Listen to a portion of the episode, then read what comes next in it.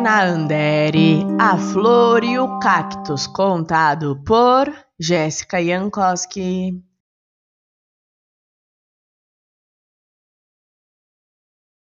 Aquela pequena flor brotou Estou bem no meio da praça de uma pequena cidade. Ninguém sabe bem ao certo como uma flor tão bonita nasceu em um jardim tão esquecido, mas o fato é que ela nasceu e nasceu tão formosa e tão cheirosa que perfumava toda a pracinha. Mas as pessoas, na correria do dia a dia, nem notavam a bela florzinha e ninguém percebia o quanto ela estava desprotegida.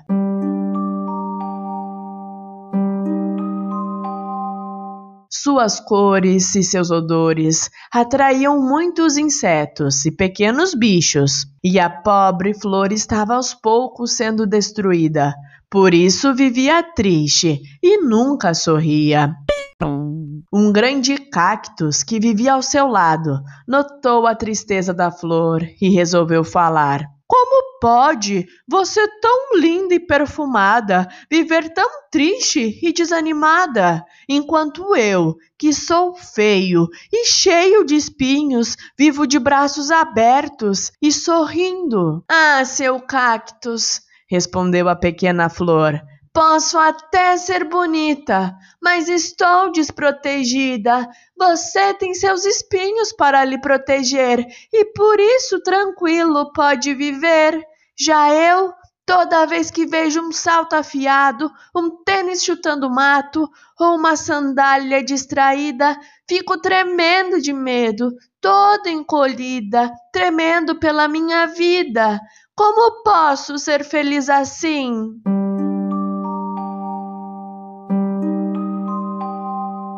O cactus, comovido, resolveu que iria ajudar e estendeu ainda mais os seus braços para poder sua nova amiga ajudar.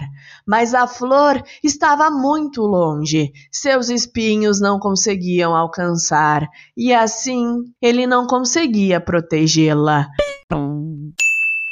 Foi então que o cactus teve uma grande ideia. Foi pedir ajuda para a fada da primavera. Dona Fada, eu que nunca lhe peço nada, venho desta vez lhe pedir. Ajude-me a conseguir proteger a minha linda amiga.